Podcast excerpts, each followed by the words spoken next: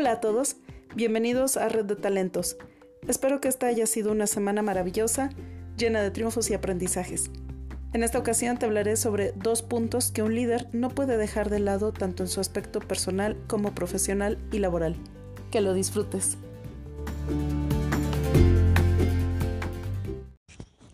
Para triunfar en el liderazgo es importante ocuparse de dos aspectos, el personal y el laboral profesional. Primero te hablaré sobre el aspecto personal. Este es el que va a contener las metas que tenemos y el proceso para alcanzarlas. Se trata de expresar aquello que deseamos para nosotros mismos.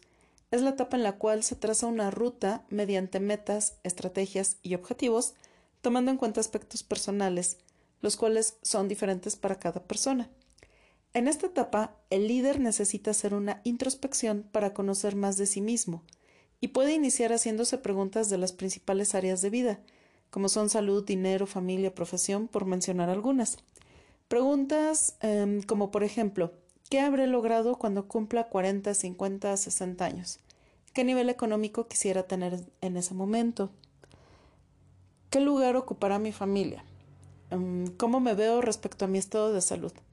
¿Reconocimiento de quién o sobre qué deseo tener? Etcétera. Esta ruta es la que dará claridad al líder sobre la visión personal que tenga a largo plazo y que se pueda definir en pocas palabras. Por ejemplo, ganar un premio, llegar a la dirección de la empresa en la que trabajo, ser reconocido como el empleado del mes, crear un proyecto exitoso, crear un emprendimiento, etc. Se trata de la visión personal a largo plazo en la que el líder sea honesto consigo mismo y centre su atención en sus motivaciones personales pues cada acción que realiza tiene un efecto sobre su resultado en el liderazgo. Si, si en este ejercicio de, de esta primera fase te encuentras bloqueado respecto a qué preguntas hacerte para conocerte mejor y formar tu visión a largo plazo, auxíliate de una herramienta de coaching llamada Rueda de la Vida. Si no conoces esta herramienta, puedes enviarnos un correo electrónico para que te demos una orientación al respecto. Nos puedes, me puedes contactar en el correo capacitación arroba. Ahora, el siguiente aspecto es el laboral profesional. En esta fase es cuando el líder desarrolla un plan organizacional fácil de formular, de distribuir y presentar. Este plan tiene como propósito definir cómo se llevará a cabo el trabajo, tomando en cuenta el papel del personal, de proveedores y clientes. Aquí es donde se especifica quiénes participan en el cumplimiento de las metas. Deben saber lo que va a suceder y cómo es que su trabajo individual se interrelaciona con todos, generando un impacto positivo o negativo en la ejecución de las funciones y en la obtención de los resultados.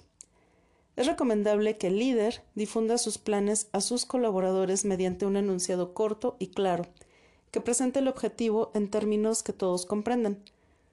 Uno de los problemas más comunes para un líder es que los demás no comprenden las ideas y lo que quieren lograr, por lo que el nivel de compromiso del personal va disminuyendo, y eso también va afectando en su estado de ánimo.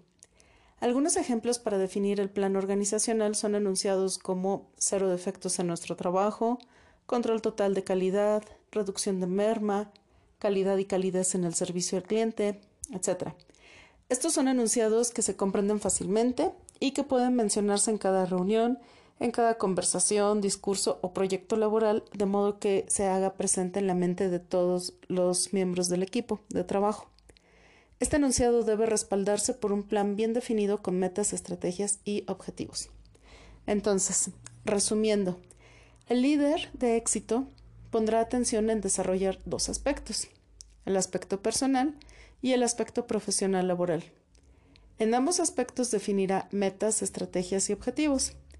En ambos aspectos creará un enunciado breve y claro que resuma su visión a largo plazo y tendrá esto presente en sus acciones, además de que lo difundirá a su equipo de trabajo. Como podrás notar, es sencillo tomar en cuenta estos dos aspectos. Sin embargo, el hecho de que sea sencillo no le resta importancia, pues teniendo clara la visión a largo plazo, tanto personal como laboral profesional, hace que el líder navegue con un rumbo fijo y evitando los tropiezos que le pueden suponer andar a la deriva. Para despedirme me gustaría mencionarte una frase que dice Los líderes de éxito serán aquellos que dirijan inspirando a los individuos. ¿Y cómo dirigir y cómo inspirar? sencillamente conociendo el lugar al que quieres llegar. Para eso nos va a servir determinar la visión a largo plazo. Te deseo un excelente fin de semana con descanso y actividades que te recarguen la pila para seguir adelante en la construcción de tus sueños. Hasta pronto.